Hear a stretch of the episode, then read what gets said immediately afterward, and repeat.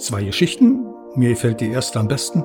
Friedrich geht, fährt mit seiner Kutsche in Richtung Berlin und kommt an den Bauplatz von dem neuen Ort hier, von der Kolonie vorbei und fragt den Bauarbeiter, wie soll denn dieser Ort mal heißen? Und der Bauarbeiter kommt aus Sachsen, zieht die Schultern hoch.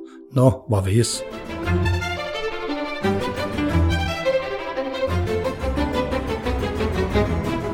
Hallo, hallo und herzlich willkommen zu dem Dein Potsdam Podcast. Mein Name ist Anne und die heutige Episode dreht sich rund um die Spinnerei. Was für eine Spinnerei. Mein heutiger Gesprächspartner ist Andreas Huxholl, das Vorstandsmitglied des Stadtteilmuseums Weberstube in Babelsberg. Er kümmert sich um die Digitalisierung der Archivbestände und forscht zur Historie von Babelsberg. Hallo Andreas. Ja, hallo Anna. Andreas, wie bist du heute zum alten Markt gekommen? Bist du mit dem Fahrrad angereist oder? Ja, natürlich. Hier in äh, Potsdam oder in Babelsberg macht man entweder alles zu Fuß oder mit dem Fahrrad. Und wie weit ist es von Babelsberg bis zum alten Markt in die Innenstadt nach Potsdam? Ja, zweieinhalb Kilometer sind das schon, ja. Ja. Und bist du oft in der Innenstadt in Potsdam? Das ist dehnbar der Begriff. Also so alle zehn Jahre bin ich einmal hier, wenn ich einen neuen Ausweis brauche. Ansonsten bleibe ich in Babelsberg. Und sag mal, gibt es eigentlich eine Innenstadt in Babelsberg? Jein. Es gibt ein historisches Viertel und das hat sich zu einer Innenstadt entwickelt. Und das ist halt das alte Nova Wes. Und das ist auch der Kernpunkt praktisch von Babelsberg. Alles andere darum hat sich dann später entwickelt. Du bist gelernter Techniker und hast dich beruflich mit Zahlen, Daten, Fakten beschäftigt. Heute sind es nicht mehr die technischen Daten, sondern eher die historischen Daten, denn du forschst zur Geschichte von Babelsberg. Wie ist es zu deiner Leidenschaft gekommen? Wie ist die entstanden? Das ist eine lange Geschichte. Also entstanden ist eigentlich meine Interesse zur Historie nicht, weil ich in Babelsberg wohne, sondern äh, weil ich so einen seltsamen Namen habe. Da habe ich mich dann mit Geschichtsdaten befasst und äh, Huxol ist ja ein X in der Mitte, völlig ungewöhnlich und äh, da habe ich zum Beispiel meine Eltern gefragt und die sagten, ja, das ist von Hugenotten, wir sind mal irgendwann aus Frankreich hier eingewandert. Ein paar Jahre später hat ein Onkel mir erzählt, unser Vorfahre war ein englischer Ingenieur, der hat hier den Lokomotivbau vorangetrieben. Und das war der erste Widerspruch, den ich da aufgedeckt habe. Und äh, als ich dann irgendwann mal in Paris war, ich, bin ich in eine Telefonzelle und habe den Namen gesucht und nicht gefunden. Da ist die erste Legende geplatzt. Und als ich mal in England war, bin ich dort in einer Telefonzelle und da ist die zweite Legende geplatzt. So, und dann wurde ich langsam neugierig. Ja, und dann gab es dann so eine Sache, die nannte man dann Internet, wo ich dann mal angefangen habe zu recherchieren und dann äh, habe ich praktisch rausgefunden, was der Name heißt. Das ist ein altdeutscher Name äh, aus dem Nordischen hier, Huxol von Huckes und Hohl. Huckes ist ein Berg und Hohl ist eine Höhle oder eine Niederung. Und nachdem ich das wusste, habe ich dann auch mal nach Ortsnamen geforscht und habe Ortsnamen gefunden. Und so bin ich eigentlich dann in die Geschichte meiner Familie eingestiegen, die ich dann heute bis 1570 zurückverfolgen kann. Und das war das eigentliche Interesse dann an geschichtlichen Themen. Und nachdem ich dann letzten Endes in die Altersteilzeit gegangen bin, in die passive Phase, hat meine Frau Angst gehabt, dass ich am frühen Pensionärstod sterbe, weil ich angeblich kein Hobby habe und hat mich dann gebeten, da in dem Förderkreis mal den Vorstand zu unterstützen. Da bin ich da hingegangen und dann bin ich da kleben geblieben und dann habe ich mir das Archiv da mal vorgenommen und alles digitalisiert, was ich gefunden habe. Und aus dieser Zeit praktisch, seit dieser Zeit bin ich sehr stark an den historischen Gegebenheiten von Babelsberg und Nova Wes interessiert und habe das so ein bisschen aufbereitet. Darf ich dich fragen, bist du denn eigentlich Ur-Babelsberger? Nein. Geboren bin ich in Brandenburg an der Havel. Aufgewachsen in Premnitz an der Havel. Mein Abitur habe ich gemacht in Rathenow an der Havel. Und meine Armeezeit habe ich verbracht in Brandenburg in hohen Stücken bei den Panzern. Und dann bin ich praktisch zum, nach Dresden zum Studium und bin Techniker geworden. Dann darf ich sagen, du bist Ur-Brandenburger, Ur-Haveländer und auch in einer gewissen Form ein Ur-Babelsberger. Ah, in der Form ja, aber ich bin praktisch 79 hier nach Babelsberg gezogen. Ja, okay. Sehr schön, sehr schön. Sehr, sehr interessant auf jeden Fall schon mal deine Familiengeschichte. Lass uns in das Thema einsteigen. Wir wissen, dass in Babelsberg viele böhmische Weber gelebt haben. Wie kam es zur Gründung des Weberviertels? Ja, da muss man noch weit, sehr weit zurückgehen, eigentlich zum großen Kurfürsten Friedrich Wilhelm, der nach dem Dreißigjährigen Krieg versucht hat, das menschenleere Land wieder neu zu bevölkern. Der hat also angefangen, Kolonien zu gründen und das Ganze wurde von seinem Sohn und seinem Enkel auch fortgesetzt. Und Friedrich II., die Gründung dieser Kolonie Nova Ves beauftragt hat, war da also auch sehr rührig und hatte den Obersten von Rezzo 1750 beauftragt, dieses Etablissement zu begründen. Sein Ziel war es praktisch für seine Manufaktur und für seine, die in Berlin gearbeitet haben und Kleidung hergestellt haben, die Stoffe in eigener Produktion herstellen zu lassen. Er war, Friedrich war angewiesen auf Importe aus Sachsen und äh, das wollte er minimieren und deswegen hat er versucht, den böhmische Weber hier anzusiedeln. Und der Oberst von Rezzo hat dann 1750 angefangen, dieses Etablissement zu begründen und auch die böhmischen Weber dort äh, zu bewegen, dann hier nach Brandenburg, besser gesagt nach Potsdam hier zu kommen. Wobei Potsdam und Nova West waren früher schon zwei unterschiedliche Themen, so wie heute Babelsberg für mich und Potsdam. Das ist der Havel dazwischen. Gut. Genau. Wir wissen, dass du nicht nur im Weberviertel wohnst, sondern du wohnst auch in einem ganz typischen Weberhaus. Wie lebt es sich denn da heute? Beziehungsweise was weiß man auch, wie es früher gewesen sein muss in deinem Zuhause? Ja, also ich habe in gewisser Weise ein typisches Weberhaus. Das ist aber nicht aus der Anfangszeit der Gründung der Kolonie, sondern das ist, Haus ist so um 1840, 1850 gebaut ist aber, hat den typischen Zuschnitt eines Weberhauses, hat aber einen Vorteil, dass da schon ein Keller, ein Teil unter Keller und drunter ist. Die ursprünglichen Weberhäuser sind alle nach einem Muster gebaut, also große Eingangstür in der Mitte, rechts und links zwei Fenster und auf der rechten Seite eine Familie, auf der linken Seite eine Familie. Und in der großen Stube stand der Webstuhl, manchmal auch zwei. Wir haben heute im Museum ja einen Webstuhl zu stehen. Den haben wir vom Oberlinhaus geschenkt bekommen. Der ist von 1890 und der ist ungefähr doppelt so breit wie die ursprünglichen Webstühle, die die Weber hatten, sodass also durchaus zwei, drei Webstühle in diese Stube passten. Und diese Stube war der einzig beheizbare Raum. Äh, dahinter kommt dann eine kleine Kammer. Das war Materiallager und das Elternschlafzimmer. Die Kleinkinder durften dort auch noch übernachten und die größeren Kinder mussten dann eine Etage höher und das Dach und da war nur ein Bretterverschlag. Da war keine Dämmung, da war nichts. Da konnte man, wenn man morgens wach geworden ist, fühlen, wie das Wetter draußen ist. Und eine Besonderheit gab es dann auch noch, das ist die sogenannte schwarze Küche, die sich im hinteren Flur befand.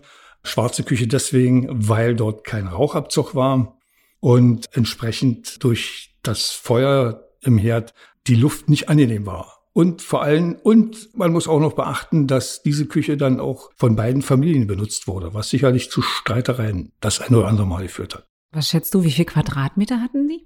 Ah, jetzt muss ich überlegen, äh, acht mal zehn, ja, so 80 Quadratmeter, so ungefähr im Erdgeschoss. Für eine sechsköpfige Familie oder? Nee, das ist unterschiedlich. Also es gab auch Familien, die allein, wo eine alleinstehende Witwe nur noch drin gewohnt hat.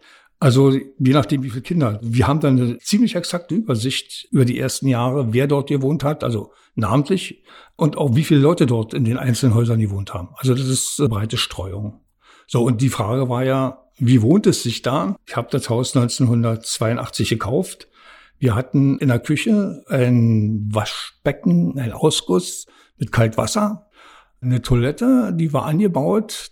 Da musste man rückwärts reingehen. Das Haus war natürlich nicht gegen Feuchtigkeit isoliert. Und der Keller war nur ein Meter und 60 tief und feucht. Ja, das habe ich dann alles so nach und nach trockengelegt und bewohnbar gemacht. Und jetzt ist es ein schönes Haus. Man fühlt sich wohl. Und ich habe das Haus zweimal um und ausgebaut, einmal vor der Wende und einmal nach der Wende. Sehr schön.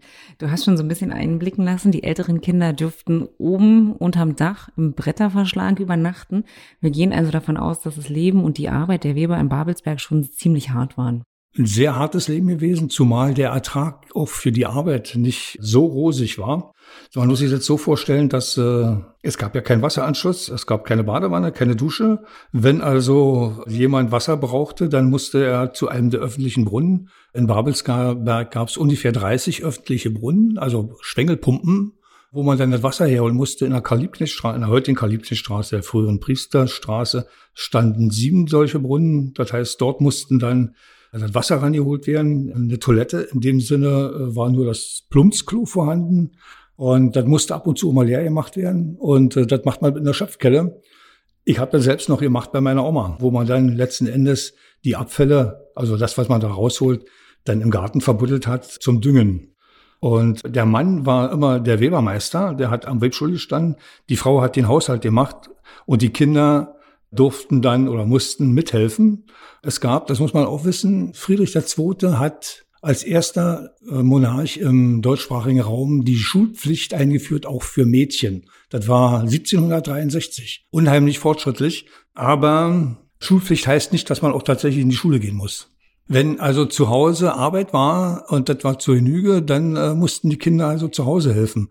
Und die Webstühle waren damals noch so, dass sie keine Automatik hatten für den, für das Schiffchen. Da stand dann rechts und links ein Mädchen und hat das Schiffchen hin und her geschoben zum Weben. Das waren die sogenannten Schussmädchen. Und wenn der Webermeister keine Töchter hatte, dann musste er halt Mägde anstellen und musste die auch bezahlen. Ja, und die Jungs haben halt letzten Endes äh, im Garten arbeiten müssen und haben dann auch äh, Wasser holen müssen. Alles, was so an schweren Arbeiten angefallen ist, Holz hacken und so weiter und so fort. Also sicherlich mit heutigen Zeiten verglichen ein sehr, sehr schweres Leben. Du hast gesagt, die Erträge waren relativ gering. Wofür haben Sie denn die Erträge bekommen? Also welche Produkte waren es konkret? Ja, also Friedrich war, ich sag mal, ein Vertreter der Planwirtschaft.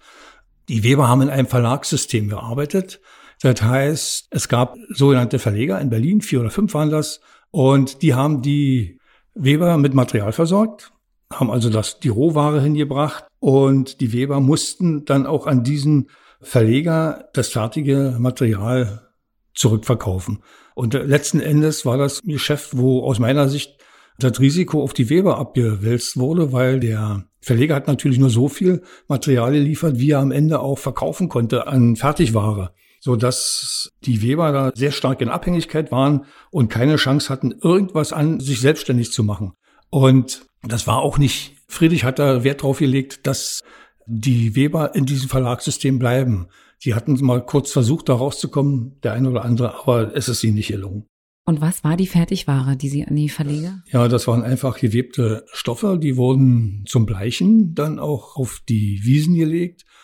Und deswegen sind die Straßen zum Teil auch so breit. Da war praktisch vor jedem Weberhaus auch noch eine Wiese, wo dann die Tuche zum Bleichen ausgelegt wurden. Und nun muss man wissen, dass die Neuendorfer Bauern, denen früher das Land ja gehört hatte, die hatten Wiesen und äh, auch die Wälder noch zur Nutzung, was jetzt da hinten am Riebnitzsee alles ist. Da haben die ihr Vieh auch hingetrieben. Und das gab da sicherlich den einen oder anderen Konflikt, wenn die Viehherden da nach Kalibnestraße getrieben wurden, dass die dann durchaus Hinterlassenschaften dort ließen, die den Webern nicht so gefallen haben, weil die ihre Stoffe da getrocknet haben. So, und dann ist dann noch aus dieser Zeit auch noch das Punkt, der mir aufgefallen ist, als ich nach Babelsberg gezogen bin, diese hässlichen Zäune. Bretterzäune. War mir nie klar. Aber ich dachte, Mensch, das muss man noch besser hinkriegen. Und da ist aber auch der Denkmalschutz drauf, weil eben aus dieser Zeit auch diese komischen Zäune sind. Ich hatte mal bei einer Stadtführung dann das auch erläutert und da sagte dann einer zu mir, das kann ich viel, viel krasser erzählen, weil er wohnt in so einem Haus, was auch neu gebaut wurde. Der Denkmalschutz schreibt vor, die Holzart, die Breite der Bretter und ja, alles Mögliche. Und das war eben auch eine geschuldet der Tatsache, dass da eben auch Viehtriebe durchgingen und man wollte verhindern, dass Vieh dann in die Gärten eindringt und die Erträge da minimiert für die Weber. Ah, verstehe, verstehe. Okay, ja, es hat alles. Weißt du etwas, wie sich die Position der Weber im Stadtgefüge entwickelt hat? Die ursprünglichen Einwohner, die jetzt dort 1755 da waren, das waren ungefähr die Hälfte ungefähr nur Weber, der Rest war dann Handwerker jeglicher Couleur, also Bäcker, Fleischer, so dass da waren auch Tischler dabei, da war ein Gärtner dabei, da war auch ein Falkner dabei, also alles Mögliche, auch Handwerker, die letzten Endes für so einen äh, Betrieb in einem Dorf forderlich waren, so dass ja so das war so bis 1763 in der ersten Ausbaustufe, dann kam die zweite Ausbaustufe äh, nach dem Siebenjährigen Krieg. Da hat ja Friedrich II. mit der Maria Theresia da Konflikt gehabt und der hat über sieben Jahre gedauert und der hat etlichen Menschen auch das Leben gekostet. Und da hat Friedrich ja Schlesien dazu bekommen und der wollte der Maria Theresia unbedingt vermitteln, dass er immer noch nicht am Ende ist und hat dann das neue Palais in Sanssouci gebaut. Dafür braucht er Handwerker. Und da hat er dann die zweite Ausbaustufe in Nova Wes gezündet. Das ist die heutige Straße Alt Nova Wes bis hin zur Mühlenstraße. Und dort wurden dann Handwerker angesiedelt, die für den Bau des neuen Palais benötigt wurde. Und da sind dann nur noch relativ wenig Weber hingezogen, also dass sich das, die Mischung in Nova Wes ein bisschen verändert hat. Und dieses Gemenge ist ungefähr so bis 1850 ziemlich konstant geblieben. Also man kann sagen, dieser Ort hat seine Sicht über fast 100 Jahre nicht verändert. Und erst mit der Industrialisierung, die dann so ab 1850, 1860 begann mit der Deutschen Jutefabrik als erste Fabrik, kam dann auch eine weitere Schicht hinzu, das sind die Proletarier. Und äh, so nach und nach ging dann die Weber in dem oder wurde der prozentuale Anteil der reinen Weber in Babels oder in Nova Wes immer weniger. Und Nova Wes entwickelte sich ja dann zum größten Industriestandort im Landkreis Teltow. Und die Hausweberei hat dann an Bedeutung verloren.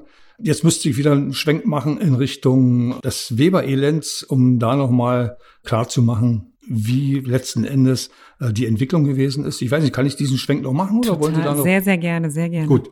Also ja, die Weber, die hatten von Anfang an eigentlich ziemlich viel Schwierigkeiten, zumal der Siebenjährige Krieg ja 63 zu Ende war und Schlesien mit einmal dazu gehörte zu Brandenburg.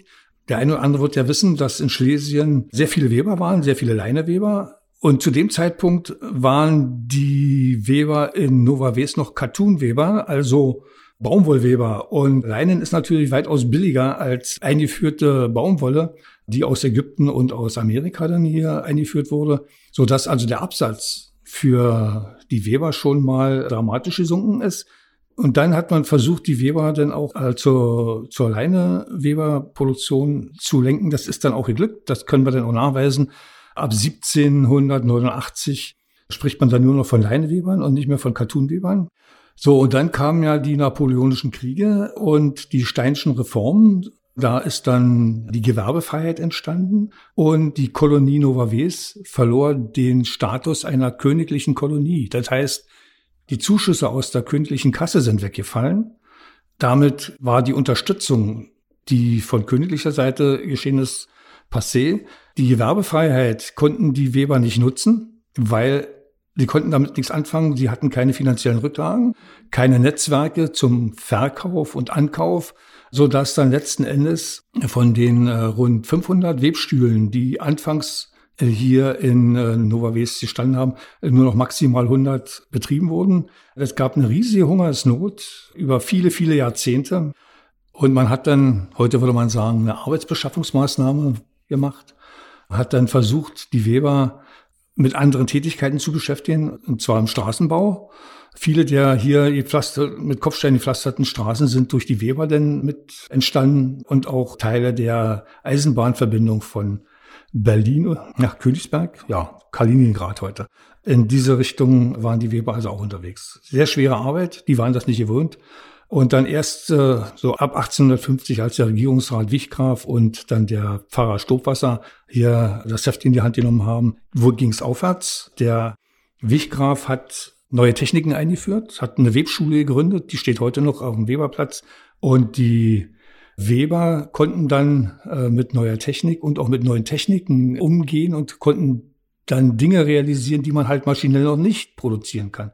Und dann sind von diesen 100 Webstühlen, die so um 1850 noch in Arbeit waren, sind dann 1000 Webstühle geworden, die dann um 1900 betrieben wurden. Und erst dann nach und nach wurde dann die Weberei dann unlukrativer und 1930 hat der letzte Webermeister dann sein Handwerk niederlegt Wobei in Heimarbeit ist sicherlich noch, hat man mir erzählt, so bis zur Wende 1980, 1990 der eine oder andere Webstuhl in Betrieb gewesen. Auch vielen Dank, dass wir die Zeit noch hatten oder dass du uns auf diesen Exkurs eben mitgenommen hast. Und wenn man, du hast schon das ein oder andere Mal von der Karl-Liebknecht-Straße gesprochen, wenn wir weiter durchs Weberviertel insgesamt spazieren, dann sehen wir Wollestraße, Garnstraße, Jutestraße oder auch den Weberplatz. Wie erkennt man heute noch weitere Spuren rund um die Weber im Viertel bei dir? Ja, also die Straßennamen sind ja nach dem Zweiten Weltkrieg, so ab 1947 ging das los mit der Umbenennung der Straßen und war dann abgeschlossen so um 1900 Ja, 1952, 53. Das finde ich also auch sehr positiv. Erinnern wollen an die alte Tradition. Und man hat dann eben die Friedrichstraße in Garnstraße umbenannt, die Auguststraße in Tuchmacherstraße, den Friedrichkirchplatz in Weberplatz, dann die Wollestraße war mal die Luisenstraße. Also hat man dann Straßennamen gefunden, die sich auf das alte Nova West beziehen. Und man hat dann also jetzt nicht gesagt, das ist jedenfalls für sich hier Rosa-Luxemburg-Straße und also auf Kommunisten sich bezogen, sondern das Einzige, was eben die Priesterstraße ist, in Kalibne-Straße umbenannt worden. Man findet noch vieles andere aus der alten Weberzeit. Einmal die vielen Häuser. Von den über 200 Häusern konnten wir noch so ungefähr über 100 Häuser identifizieren, die man noch als Weberhäuser erkennt. Es sind natürlich sehr viele Häuser umgebaut worden, aufgestockt oder noch angebaut. Die Webschule findet man noch im Original. Dann aus der alten Weberzeit findet man auch noch das böhmische Schulhaus, das reformierte Schulhaus. Und ja, das sind noch die Originale, die aus der Zeit noch so wirklich original zu finden sind. Wenn man weiß, wo die stehen, dann kann man dazu auch noch Geschichten erzählen. Aber ich weiß nicht, ob wir da so viel Zeit haben. Naja, du hast die ein oder anderen Geschichten, gibt's ja bestimmt auch ähm, während der Führungen, oder? Die du anbietest. Ja, na klar. Zum Beispiel, wie kommt Nova West zu seinem Namen? Die Frage muss ich dir sowieso noch stellen, aber. Oder warum ist der Kirchplatz dreieckig? Ja, also wie kommt Nova West zu seinem Namen? Schwenken wir mal um, na, gehen wir mal auf das Thema. Ja, also zwei Geschichten. Mir gefällt die erste am besten. Friedrich geht, fährt mit seiner Kutsche in Richtung Berlin und kommt an den Bauplatz von dem neuen Ort hier, von der Kolonie vorbei und fragt den Bauarbeiter, wie soll denn dieser Ort mal heißen? Und der Bauarbeiter kommt aus Sachsen, zieht die Schultern hoch. No, war wes. Und Friedrich sagt, so soll er heißen, dieser Ort. Ja, die eigentliche Geschichte, wenn man ein bisschen sich in den Sprachen dort auskennt, ich habe ja reichlich Russisch lernen dürfen noch, da weiß man, dass Nova ist neu und Wes ist Dorf, also Neudorf auf kurz übersetzt. Was tatsächlich auch passt, du hast gesagt, die Bauern, das waren die Neuendorfer Bauern, richtig? Ja. Denen das Land gehörte? Ja, mhm. genau. Da hat Friedrich hat das minderwertige Land dort abgekauft. Da konnte man also auch nichts drauf ernten. Und ich kann das bestätigen. Ich habe da an meinem Haus einen Garten, da kommt nichts. Also da muss man schon richtig Dünger mit reinbuttern.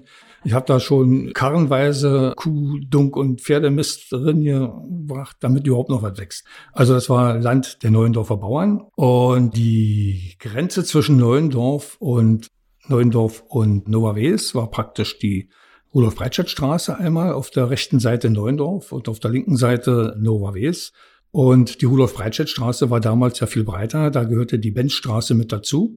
Da, wo jetzt die Eisenbahn in der Mitte ist, das war alles eine große breite Straße. Das war praktisch der Weg, den Friedrich genommen hat, wenn er nach Berlin, in seine Schlösser nach Berlin gefahren ist. So, und es gab ja dann auch noch äh, Streit zwischen den Neuendorfer Bauern und den Novaweser Webern. Das gipfelte am Ende darin, dass die einen auf der einen Seite der heutigen Rudolf-Breitscheid-Straße ihr Rathaus gebaut haben und das waren die reichen Neuendorfer und die armen Nova Weser, die haben gesagt, wir können das besser. Wir haben zwar keine Kohle, aber können das besser, haben dann einen äh, bekannten Architekten beauftragt und haben dann schräg gegenüber dann ihr Rathaus hingesetzt, das heutige Kulturhaus. Sehr beeindruckend, auch ein sehr beeindruckendes Gebäude. Ja. Du hast, du hast gesagt, neben den Führungen gibt es auch natürlich die Weberstube. Wo finde ich denn die Weberstube und wie kann ich dieses kleine, niedliche Museum besuchen? Ja, die Weberstube ist in der ich muss überlegen, 23, ja, Kalibnerstraße 23. Das sind in einem nahezu originalen Haus, da haben wir eine kleine Ausstellung gemacht, sind zwei kleine Räume. Einmal der erste große Raum beschäftigt sich mit der Historie. Da ist der große Webstuhl drin, da sind Spinnenräder drin und auch ein paar Bilder, ein paar Pläne. Und der kleine Raum hinten, der dokumentiert die Industrialisierung, äh, Babelsberg als äh, ehemals größter Standort, Industriestandort im Landkreis Teltow, hat da sehr viel zu bieten, so dass man sich dort also erstmal sachkundig machen kann. Und im Moment ist das äh, Museum geschlossen, weil wir machen Winterpause. Wir haben also nur drei bis vier Mitarbeiter oder Kollegen, die das Museum dort am Laufen halten. Wir suchen händeringend auch Mitarbeiter oder ja Menschen, die bereit wären, sich dort mit einzubringen. Wir machen, das Museum ist äh, dreimal die Woche normalerweise geöffnet in der Sommerzeit für drei Stunden, also Dienstag, Mittwoch, Donnerstag für drei Stunden jeweils. Wir würden gerne die Öffnungszeiten verlängern, aber wie gesagt, es fehlt an Nachwuchs an der Stelle. Das ist, glaube ich, aber ein Thema, das äh, viele, viele Vereine hier in Potsdam auch bedrückt. Genau, aber lass uns ruhig die Plattform hier nutzen, um den Aufruf zu starten. Also wenn jemand zuhört, der Lust hat, der weiter unterstützen möchte bei der Weberstube, der darf sich sehr, sehr gerne bei Andreas Huxoll direkt melden. Ja, das ist äh, der einfachste Weg ist, wir haben eine E-Mail-Adresse, wir haben eine Website, einfach mal Nova Weberstube ins Suchfeld eingeben, da kommt man automatisch dann auf unsere Website, da gibt's dann die E-Mail-Adresse und ich frage die einmal am Tag ab und die Antwort folgt in der Regel noch am gleichen Tag, spätestens am nächsten so dass da also eine sehr schnell Kontakt hergestellt werden kann. Wir haben da auch eine Telefonnummer veröffentlicht. Wir haben noch ein Büro im Kulturhaus, aber das ist noch schlechter besetzt. Wir suchen also nicht nur Menschen, die sich äh, bereit erklären, im Museum mitzumachen. Ich würde mich auch freuen, wenn wir noch Unterstützung kriegen könnten für Archivierung, für Sortierung, also für Digitalisierung. Also da ist ein weites Feld. Und wir sind jetzt inzwischen sehr rührig. Wir haben auch etliches an finanziellen Zuschüssen inzwischen bekommen. Und es ist uns jetzt gelungen, auch Schulen zu begeistern, mitzumachen. Es läuft aktuell mit der Goethe-Schule und mit dem Suttner Gymnasium ein Projekt, das nennen wir Digital Storytelling. Man muss das ja auch neudeutsch aussprechen, wenn man schon diese Worte wählt. Wo wir praktisch gemeinsam mit dem Angerverein, also dem Verein, der da die kleine Kirche auf dem Neundorf Anger rekonstruiert hat, und mit der Medienwerkstatt vom Staats gemeinsam mit diesen Schulen eine Weiterbildung machen für die Kinder, für die Schüler, um zu lernen, wie man mit Medien umgeht. Die sollen also auch kleine Filmchen, Schnipsel produzieren oder irgendwas machen, was sich mit Babelsberg beschäftigt. Also die sind jetzt auch dabei, verschiedene Stadtführungen zu dokumentieren, einmal historisch und einmal auch Natur in Bezug auf die Natur in Babelsberg, so dass wir dann also auch Stadtführungen dann mit diesen Themen dann nochmal anbieten können. Da gibt es also ein großes Betätigungsfeld im Moment und auch da suchen wir noch Leute, die da mitmachen würden, weil im Moment ist das für uns sehr schwer, das alles zu handeln, zumal wir das alles ehrenamtlich machen und ja, es macht Spaß, ist Ehrenamt, aber verbraucht auch sehr viel Freizeit. An der Stelle schon mal vielen, vielen Dank für dein ganzes Engagement und was ich so mitbekommen habe für all dem, was du uns hier gerade vorgestellt hast. Ich glaube, deine Frau hatte den richtigen Riecher. Viele Grüße an dieser Stelle an sie. ja, das ist, äh, sie hatte zwar den richtigen Riecher, aber das ist eine schwierige Sache, weil wenn der Zeitansatz, der da zu groß wird, dann kann das auch schon mal. Ja, ja. Und zumal, man kann ja sagen, das ist der Rückwärtsblick. Und man soll nach vorne gucken. Aber für mich ist das eine Einheit. Wenn man nicht rückwärts blickt, kann man nicht nach vorne gucken. Man sollte immer gucken, wo kommt man her, damit man weiß, wo muss ich denn hin? Man soll ja auch nicht immer die Fehler nochmal machen, die andere schon gemacht haben. Ja, man kann ja aus der Vergangenheit auch lernen. Ich krieg gerade äh, sehr, sehr viel Gänsehaut in dem, was du sagst, weil das ist etwas, was ich auch tatsächlich bei uns häufiger überall immer mal wieder anbringe, weil genau, lasst uns lernen, was andere schon für Fehler gemacht haben. Lasst uns schlauer sein und nicht immer alles neu, gleich neu machen und ganz anders machen wollen. Sehr, sehr vielen Dank dafür. Also, wer dich persönlich kennenlernen will, der kann dich gerne bei den Führungen kennenlernen. Oder ähm, er kann auch noch mal, sie kann auch noch mal in unserem Magazin nachlesen, denn wir haben ein ausführliches Interview mit dir gemacht in unserem Dein Potsdam Reisemagazin, der Winter-Frühling-Ausgabe. Und ansonsten vielleicht das ein oder andere Mal trifft man dich auch in der Weberstube, glaube ich. Ja, meistens dienstags, wenn Enkeltag ist, und da gehe ich, muss ich da vorbei und dann äh, hole ich eine Enkeltochter aus der Schule ab und dann gucke ich immer mal ins Museum rein. Aber wir machen auch Führungen außerhalb der Öffnungszeiten. Einfach mal eine E-Mail schreiben und dann werden wir einen Termin finden. Ich hatte letzte äh, eine Führung einer Schulklasse aus Michendorf, die sich gerade mit dem Weberaufstand in Schlesien beschäftigen und äh, da konnte ich dann auch aus Nova Weser Sicht das eine oder andere beitragen. Und ich als Techniker bin kein Historiker. Für mich ist also wichtiger, Geschichten zu erzählen, die ungefähr so in der Zeitrahmen passen und wenn ich jetzt hier mal das, die eine oder andere Zahl vielleicht falsch formuliert habe, bitte ich um Entschuldigung. Das kann passieren. Lieber Andreas Huxoll, vielen Dank, dass du heute bei uns warst. Ich hoffe, dir hat die Aufnahme genauso viel Spaß gemacht wie mir. Ich habe viel, viel gelernt. Danke für den Exkurs in die Geschichten rund um das Weberviertel. Wir haben von 500 über 100 bis 1000 Webstühle gesprochen. Wir haben von Schiffchen gesprochen. Du hast uns zurückgenommen zum großen Kurfürsten über Friedrich II. bis hin zur Wendezeit. Ich hoffe, lieber Zuhörer, du hattest auch Spaß. Wenn, dann kannst du sehr, sehr gerne kommentieren, überall auf unseren Plattformen, über Instagram oder über Facebook oder auch bei LinkedIn. Da sind wir übrigens neu. Und ansonsten, ja, habt einen schönen Tag, komm gut weiterhin in die Woche rein und viele Grüße. Ja, Tschüss. aber ich habe noch was. Ja, gerne. Eine Anekdote habe ich noch nicht erzählt, nämlich warum der Weberplatz dreieckig ist. Dann bitte. Da gibt's drei Geschichten. Die erste, die fällt mir auch am besten.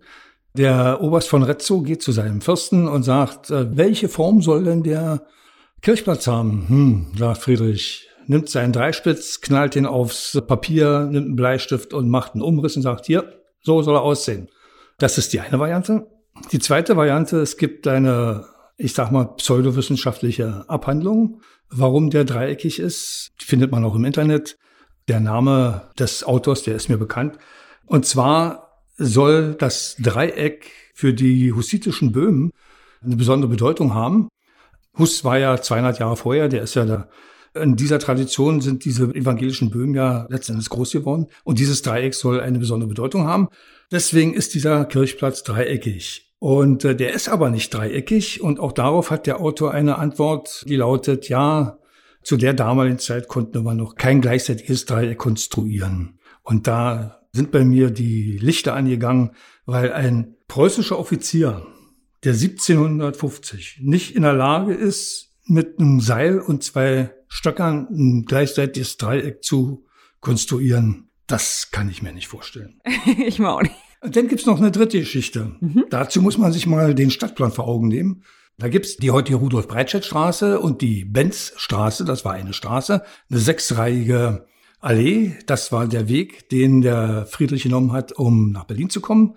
Dann gab's eine Allee, das ist die heutige Straße Altenower West. Die führte über den damals noch nicht vorhandenen Teltow-Kanal zum damals noch sehr kleinen Kliniker Yachtschloss.